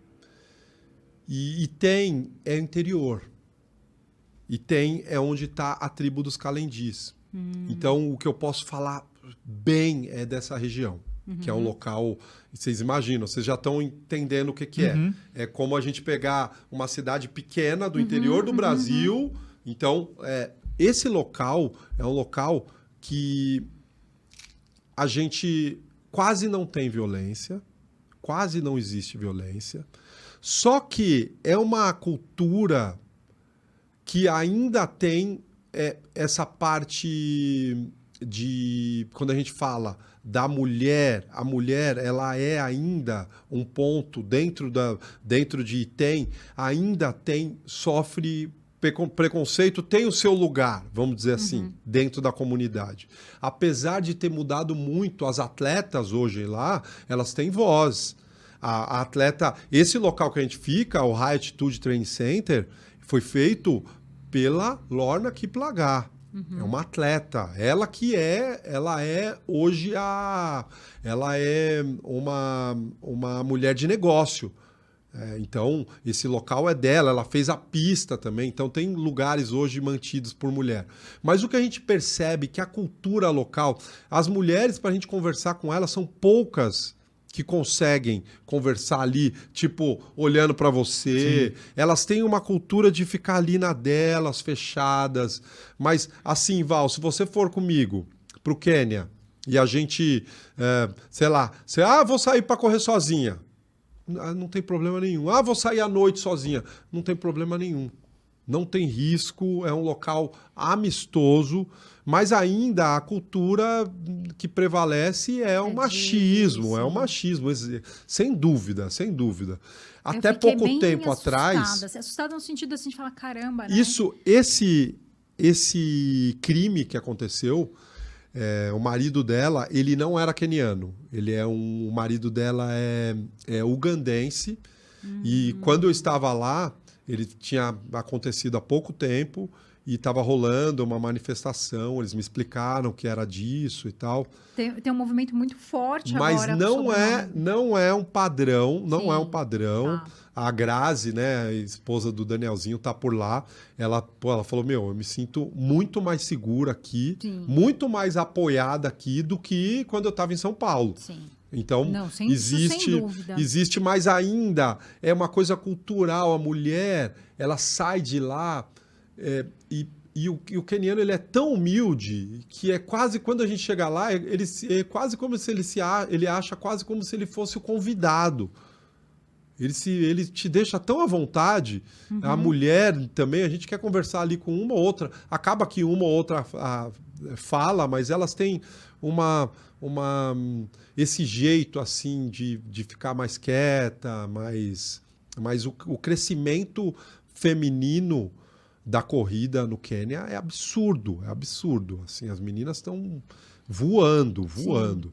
É, é eu... tanto é que você via mais etíopes, mulheres, agora a gente já vê, começa a ver várias quenianas, né? Keniana, tá, tem muitas, muitas. Eu é. conheci um grupo de corredores lá, de corredor, de, é, de, de um grupo de corredores que é, as meninas são as principais do grupo, assim, tem, deve ter umas 40 meninas, e os caras que tem, eles estão lá contratados por algumas meninas que já correm fora de lá uhum. para puxá-las para levar os treinos. Então, sei lá, tem 40 mulheres, aí tem oito homens. Todos os homens trabalham para elas. Que legal. Então vai fazer o longo. Ah, ó, o pace que a gente precisa é 4 e 10. Coloca os caras na frente, os caras seguram os 4 e 10 sabe? Eu Acaba preciso, sendo. Eu preciso sair. Procura o seu keniano.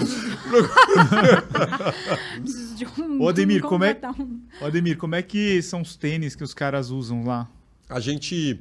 É, é, é, muito louco essa, essa coisa no Quênia, porque ao mesmo tempo é uma pobreza gigantesca, sabe? Do, de, você, de, de você ir nos lugares e não ter saneamento básico. E ao mesmo tempo, quando a gente estava lá, o, um dos meninos conseguiu ver os caras testando o AlphaFly 2, que não tinha saído em abril uhum. do ano passado. Sim. O cara falou: Meu, você viu o tênis que o cara tá lá no pé? Eu falei: Não vi. Ele, olha lá, tá testando. Então, tem isso. É, tem esses caras que são.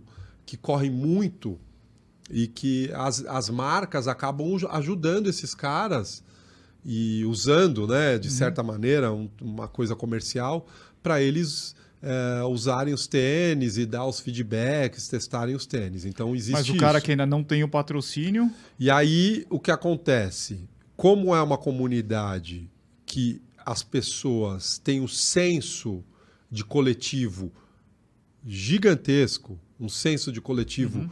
é muito forte o senso do, do coletivo deles de uhum. é, para comer eles precisam disso sim então eu preciso de você, você precisa de mim, eu preciso da Val. Sim. Essa, eles entendem disso, né? Uhum. E isso foi o jeito que eles sempre viveram.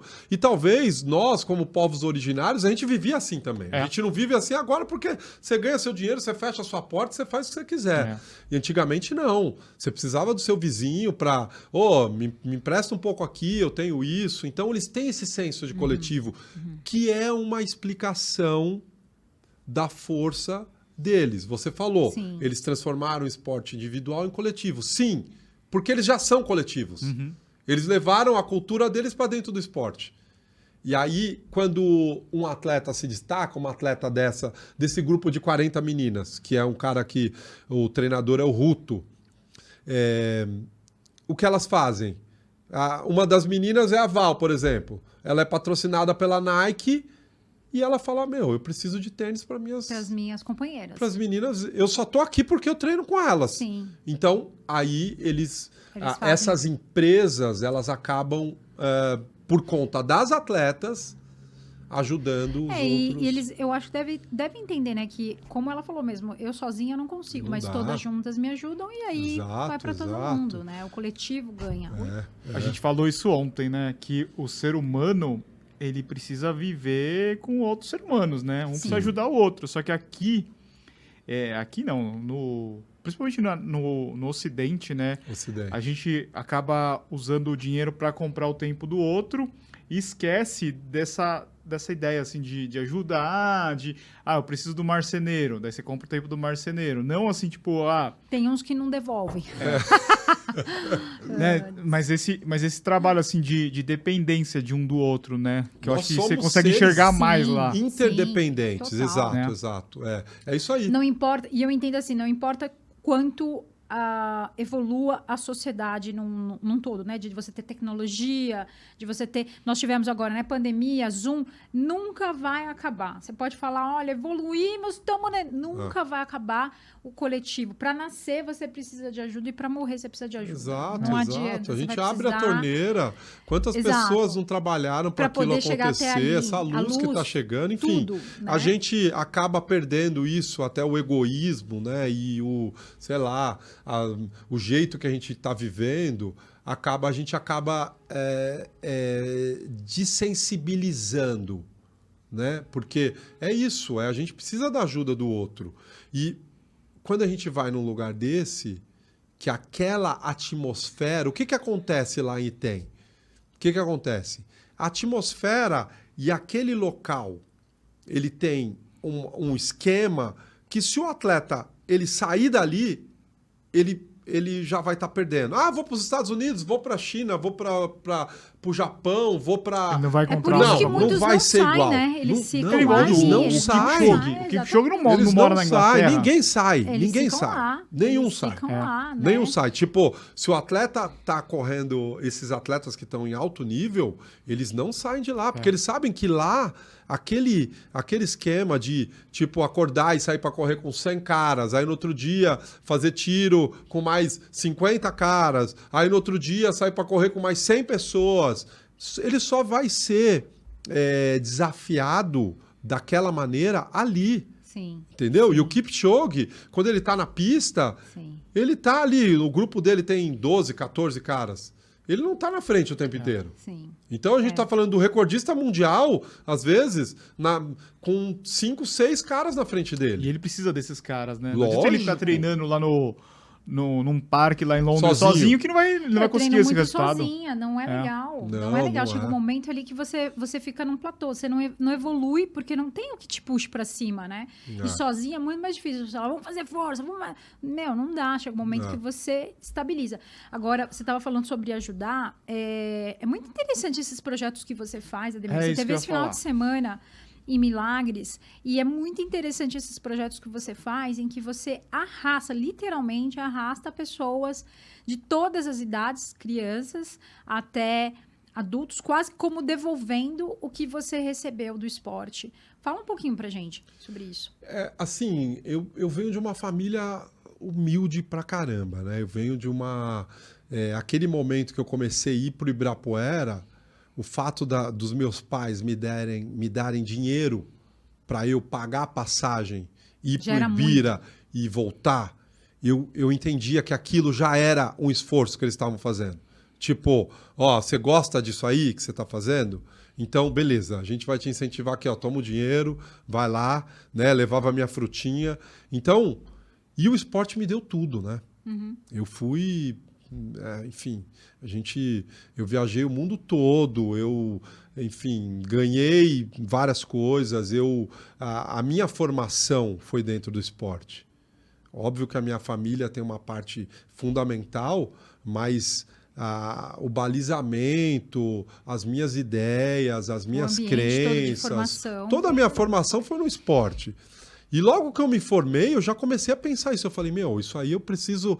O, o fato de dar aula, eu já entendia que era o- devolver. Sim. Formação da criança, né? Você trabalhar como professor. E- Servir. Ó, Servir quando eu como- comecei a dar aula para criança, foi o momento que eu cresci, eu virei adulto. Porque quando eu entrei na faculdade, eu ainda era molecão e não sei o quê, e vamos beber e não sei o que lá. E aí, quando eu começo a ver que as crianças começam a olhar para mim e. Como meu, exemplo. Como- esse, referência. esse cara é meu exemplo. Sabe? As Opa. crianças começam. Aí eu falei, meu, agora mudou. Agora eu preciso me tornar uma pessoa, porque agora não, não sou só eu. Você é a referência, né? Agora, eu sou- agora eu me tornei referência. Então, é, a, minha, a minha formação, né, e de onde eu vim, de onde eu saí, tudo isso, é, eu começo a entender a importância disso. E isso começa muito depois. Eu, assim, o fato de dar aula para criança, ou passar essas coisas para as pessoas, eu falo, meu, eu estou devolvendo, que o esporte me ajudou. Mas na pandemia cresceu. Quando acontece a pandemia, pouco antes da pandemia, mas na pandemia um pouco mais, a minha referência que eu, que eu ajudava sempre, eh, a tia Cris, que tem um projeto social no extremo sul da capital aqui de São Paulo, ela, ela falou, Ademira, o pessoal está passando fome aqui. Aí eu, eu falei, bom, eu vou fazer o seguinte, eu vou abrir o carro uma vez por semana, que a gente não podia sair, eu vou abrir o carro uma vez por semana e as pessoas, eu falo, galera, eu vou toda sexta-feira estar com o carro aqui, quem puder doar uma cesta básica, doa que eu vou pegar e já vou levar lá pra galera. E aí quando eu cheguei lá, cara, né, primeira vez acho que eu levei 12 cestas básicas, que eu cheguei lá, eu vi as pessoas né? Tipo, é, dividindo as cestas básicas. Ó, ela tá com criança pequena, essa não sei o quê. Eu falei, meu, essa galera mora a 8 quilômetros da minha casa. Tá passando fome. A galera tá passando necessidade.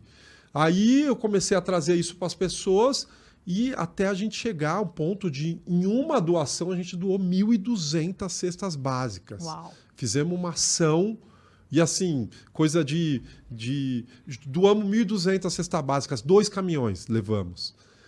Eu lembro E, desses. e aí eu falei assim, eu falei, porra, assessoria esportiva, ela, óbvio que é, é, a gente faz um trabalho com as pessoas que estão no grupo, as pessoas estão pagando, né? Mas a assessoria esportiva, ela também tem esse, porque eu tenho um monte de gente, eu tenho 600 pessoas dentro de um grupo que se todo mundo ajudar um pouquinho, a gente vai conseguir fazer um lado social, a gente vai ser uma célula Uhum. que a gente pode, pode ajudar essas pessoas, a gente pode, de certa maneira, ajudar e fazer assim. É, é um movimento. E que talvez você não saiba, mas isso conecta muito mais as pessoas também. Porque eu, eu, eu acredito que uma das nossas funções como ser- seres humanos é servir e ajudar. Quando você para de fazer esse movimento, você fica doente. Daí, muitas pessoas falam assim, ah, eu tô com depressão. eu tenho-" Lógico, tem outros problemas, né? Não, Sim. não dá pra gente colocar isso como... Mas a, a partir do momento que você fala assim, ah, não tô bem, começa a servir. Começa a fazer esse movimento de dar muito mais do que você quer receber. Ajuda o próximo, depois ali você já o seu coração fica quentinho Sim. na hora. O Ademir sempre fez no silêncio, assim. É. Ele não, Não, precisa, isso. né? Isso, Não, isso. Era um movimento interno deles É, que a gente interno. ia sabendo, tal. Uhum. E Não, e aí a gente começa a perceber, eu falei, caramba, a gente doou É. 1.200 cestas é básicas, muita cara. coisa. É É, coisa muita coisa. Eu falei, caramba, então assim, eu entendi que a assessoria, esse papel era importante nosso também. E aí eu sempre tive, eu preciso fazer um trabalho social, preciso fazer um trabalho social. Falei, pô, é simples. Eu não tô doando nada, eu só tô, tipo, galera. Conectando pessoas. Exato, conectando pessoas. Galera, eles estão precisando. Então, no Natal, a gente sempre dá, no, no, no Dia das Crianças, na, enfim. E aí depois eu penso, bom, essas crianças, elas estão aqui e elas não têm... é, eles vão para a escola, voltam, ficam na rua. Ficam lá na rua, sentadas, sem atividade, não tem nenhuma atividade. Ou sozinho em casa, É. perigoso. É, aí a gente fez a primeira corrida infantil para essas crianças lá do bairro da Tia Cris, que juntou, a gente juntou 240 crianças. Nossa. E a tia Cris falou: Meu, ó, tá vendo aqueles meninos ali, ó, aqueles, sei lá, aqueles 15 que estão ali? Eu falei: Sei. Os moleques, tudo máximo 10 anos de idade. Sabe qual que é o trabalho deles? Eu falei: Bom, trabalho não era nem para estar trabalhando, né? Eles pegam o ônibus de manhã, porque é tudo de filho de mãe solteira, né? A mãe trabalha, não sei Uhum. o quê. Pegam o ônibus, vão lá para a região do Ibirapuera, fica vendendo bala no farol. Então os moleques, sim, tipo, saem da periferia, pegam ônibus, estão trabalhando com 10 anos de idade. Então, quando eu vi os moleques na corrida, eu falei, pô, que legal, já foi feito o trabalho. Porque assim quando eu, quando eu comecei lá atrás, que eu tive uma referência, que eu ganhei minha primeira medalha em Perus, e eu falei, porra, é isso que eu quero? Uhum. Eu falei, eu quero criar uma referência para esses moleques também. Pô, hoje eu posso. Sim. Eu falo com uma e marca, falo é a com outro. referência deles. Isso. né? Eles olham, eles, olham, eles enx- se enxergam, eles conseguem olhar pra você e, e, e falar, ele, ele é muito parecido comigo. É, eu vim daqui, eu, saí daqui. É. Eu saí É. A daqui, história, exato. minha história exato. é, é essa. E aí chega agora Milagres, né? Enfim, que a gente fez esse trabalho também lá em Milagres, porque a gente foi para Milagres, né? É, e a E gente o que que- correu ali, E né? o que, que a gente viu lá em Milagres? Meu Deus a do gente céu. viu a- uma quantidade de criança. Sim. É. Na Ao rua. mesmo tempo que você tá num paraíso de lugar, né? É. Na, na rua de trás você vê ali que É, é, bem carente, né, a Exato, população. Exato, população carente, uma área que vive basicamente da pesca. É. E turismo, né? Duas Turi, o turismo, ações. isso, o turismo, a pesca e Casamento. né, os casamentos que estão crescendo lá, mas é, é, a ideia é essa, é entender que a assessoria e que a gente, com pouco, e o que eu entendi, que as pessoas querem ajudar, É. entendeu? Sim. Elas só não sabem como. Uhum. Então, quando você, quando você fala assim, ó, Edu, que você tá comigo direto, né? Porra, estamos treinando, Edu, tô precisando de 100 reais, cara, para ajudar uma criança. As pessoas não pensam. Agora o que a gente fez? Eu falei, galera, eu vou- a gente vai fazer a corrida para 200. Aí a menina falou, Ademir, tem 300. Falei, ó, tem 300 crianças. Eu fiz o cálculo que um kit custaria 100 reais cada kit. Então eu Cada falei, um galera, a padrinha, cada um apadrinha uma criança no mínimo. Sim. A padrinha uma criança aí que a gente tem 600 pessoas, a gente vai conseguir. Precisamos Sim, conseguir. Sim. E aí as marcas, a Olímpicos ajudou muito, né? Doando os tênis, ajudando com as camisetas. E acabou que a gente conseguiu o dinheiro para conseguir fazer esse evento numa corrida que tinha kit com camiseta, com eh, escova de dente, pasta de dente, número de peito, com algum Tênis, brinde, porque as com algum tinham brinde, isso. E a medalha? E aí, no dia, no dia da corrida, elas ganharam a medalha e ganharam vários brindes doados, né? Só da Olímpicos foram mais de 40 tênis e enfim, então, Demais. então a gente saiu de lá com a galera tipo assim, meu, obrigado por vocês terem vindo, porque a gente nunca teve isso. As crianças não sabiam como que era a corrida. Precisava Viram ensinar. a gente passando por lá, É, mas não sabia, Precisa né? ensinar, ó, vai até ali, corre. Ah, pode cortar no meio? Não, tem que É, vir até aqui, cansado. vir até ali. Então, é, essa referência é, é um ponto e a gente, enfim, é, a ideia é, é que a gente conti- continue e aumente isso. E acho que até finalizando, né, gente, a- a- porque a a história foi longa, mas assim, nós temos um você ah, você deixou mais um legado além de toda a tua história, enfim, né, todo, todos os seus alunos. Você tem também um tênis que você participou do processo de criação, que foi o Corre 1, o Corre 2 e agora vem o Corre 3.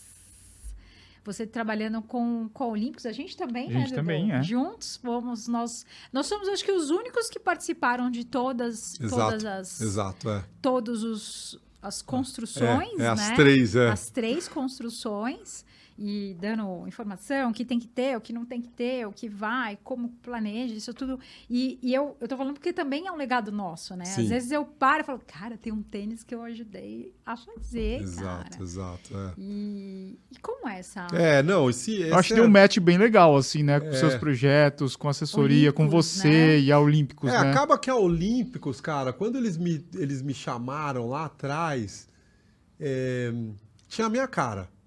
Porque o objetivo, qual que os caras queriam? A gente quer democratizar a tecnologia. Quer levar tênis para o maior número de pessoas. Falei, pô, tem tudo a ver. Entendeu? Tem tudo a ver comigo. E aí, o que vem depois, todas essas ações que a gente faz e trabalhar num tênis, poder ali, né, ter uma ideia, ter alguma coisa, ter uma ajuda, né? Porque o que acontece nesse processo é o que a gente acaba criando é uma sinergia, não é um mais um é dois, um mais um é cinco. É. né? Então essa sinergia de áreas e a gente conseguir estar nesse processo é incrível, é incrível. Então para a Olímpicos, ela hoje eu tô aonde eu estou porque a Olímpicos potencializou, É. Sim. potencializou Sim. o que a gente já faz, né? É. Ela potencializou isso, o alcance disso. Sim. E, e eu, como treinador, como atleta, eu jamais ia imaginar que eu ia, sei lá, trabalhar num tênis, sabe? Tá dentro de uma empresa, de uma fábrica, de um. é, pensando. Tá lá no, perfil de uma Exato, marca, né? exato. Às vezes eu vejo a gente lá e falo, cara, que animal, né? Eu acho. Não, esse, esse é um Esse é ponto um- assim para é, é um legado realmente de, de orgulho de poder estar junto com uma marca igual a Olímpicos e a Olímpicos assim nunca me negou nada. Eu levo tênis para os kenianos, eles estão comigo. Eu falei de milagres, eles estão comigo. Então é uma marca realmente que tem Parceira. que tem é, É. que tem essa que tem é, é, essa parte junto com eles essa parte de A vamos Olympus ajudar vamos ajudar e não é uma coisa eles têm essa coisa humana isso eles são humanos tipo ó eu, eu preciso levar Ademir são 50 tênis eu não consigo levar 50 vou levar só 40 é o que tem na mala Aham. né? Então, é muito bacana ter uma, uma marca dessa potencializando as minhas ações e potencializando o meu trabalho. Muito legal. Muito Acho que é legal. isso, né, Val? Nossa, acho que é tudo isso. Não, daria pra ficar mais umas 5 Dá, horas não, aqui. dá. E assim, a, a, a sua história de vida é emocionante. É. É, não E tem, a gente tem assim, uma admiração bem grande, né, pelo Ademir. Porra. Não só como Eu acho atleta, que- porque como atleta ele é incrível. Sim. né, Não, mas eu acho que foram correndo, quatro anos bem legais, assim, que a gente conheceu o Ademir, a gente pôde con- conviver nas provas com ele, fazer os projetos juntos. Eu tava treinando com o Ademir, acho que é uma coisa assim que a gente aprendeu muito, todos nós, né? E também cada vez foi aumentando essa nossa admiração por você. Eu, eu, Porra, eu conheci eu- o Ademir, eh, antes de conhecer na Olímpicos, eu não. Eu, eu achava que ele falava, ai, ele deve ser meio, sei lá, metido, meio. chato." Nossa, é um docinho de coco em forma de pessoa. Em forma de pessoa grande. Não, eu lembro, É. eu lembro. A gente, pô, você tá há muito tempo no esporte, né? A gente acabou tendo a oportunidade de se conhecer com a marca, Ah, mas, foi, pô, participei desde o início, né? Desde o do, do Edu e a Val Amigos. Sim. É. Até- Ah, conheci o Edu lá também, né? A gente tava se conhecendo lá. É verdade, então, semana. pô. A gente ficou uma semana inteira lá, todo É. mundo junto, e foi uma baita loucura aquilo lá, né? Foi uma É. semana intensa de criação. O Ademir tá em vários momentos, né? Agora que eu tô pensando, É. lá em Berlim, a gente tem uma foto com o Ademir lá, Ah, o depois da Ademir tá prova. junto com a gente, nosso casamento. Casamento. lá. Casamento, Eu lembro de exato. ter visto eles, eu vi o Ademir, olha lá, ele tá ali, eu vi. Não podia bom. falhar, não podia não, de falhar. jeito nenhum, foi lá. Não, eu, foi lá pô, que foi. legal, que legal que a gente tá, a gente tá junto e estamos crescendo junto e estamos nesse movimento de corrida e o trabalho que vocês fazem é, é admirável e eu me inspiro muito das coisas que vocês fazem, principalmente nas redes sociais, é, no que vocês É uma fazem. troca. É, É então, uma troca. é. Pode ter certeza Estamos- que a gente também estamos se juntos. inspira muito. É. Eu acho que juntos. nós três, assim, todo mundo que trabalha com a corrida, nosso papel é levar a corrida para mais pessoas, sim. falar sobre isso todos os dias, motivar as pessoas, né? Essa sementinha que a gente planta, meu, se a gente consegue trazer uma pessoa nova para a corrida, É. a gente já tá fazendo um baita trabalho, né? Exato, exato. Eu acho que é Eu isso. acho que propagar a saúde e, e, e ter um objetivo e, e sempre falar sobre isso é, é algo que sempre vai trazer coisas boas. É. Sempre, né? Às vezes eu paro e penso, eu falo assim, meu Deus, quanta coisa legal. Eu, eu, eu sinto que eu dou muito menos do que eu recebo. Muito menos. Eu falo assim, nossa, eu preciso dar mais. Eu preciso fazer mais, eu preciso servir mais, eu É. A gente preciso tem ajudar sorte, eu mais. acho, né? É, Porque verdade. a gente recebe tanta coisa, Verdade. assim, de, de coisas que, como você falou, sorte, assim, eu falo, cara, que sorte, É. que sorte. Sorte, é. exato, Porque exato. são umas coisas que chegam assim que eu falo, eu falo, meu Deus, que incrível, né? É. E é isso, eu vejo isso em você também. É, bom. muito bom, muito bom. Então, é essa a conexão, é nossa, é essa a nossa conexão. É. Demais. Muito legal. Demais. Obrigado, obrigado aí. Valeu. A gente que Amei agradece. nosso papo. Valeu. Demais. Então é isso, pessoal. Sigam a gente no Spotify, se inscreva aqui no nosso canal. A gente vai deixar o Instagram da assessoria do, do Ademir e também o perfil do Ademir lá no Instagram. Sigam lá e vejam os vídeos. Como é que a gente vai chamar? De aquecimento? Não é aquecimento, né? Como é que vocês chamam? Não, aquecimento. Aquecimento? é. É. é. Aquecimento lá da assessoria. Vocês vão curtir bastante. Muito bem. Ok? Muito obrigado, Val. Obrigado para todo mundo que acompanha a gente. Obrigada, Valeu, Dudu. Ademir. Até a próxima. Valeu. Até a Abraço a próxima. todos. Tênis certo.